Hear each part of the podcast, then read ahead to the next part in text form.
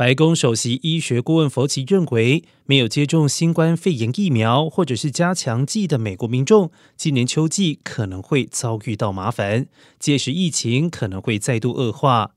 根据美国官方数据显示，截至七月二十五号为止，百分之六十七点七的美国合资格民众完成疫苗接种。佛奇表示，由于新冠病毒持续变异，传播力可能转强，没有完成接种疫苗或者是加强剂的民众比较容易受到感染。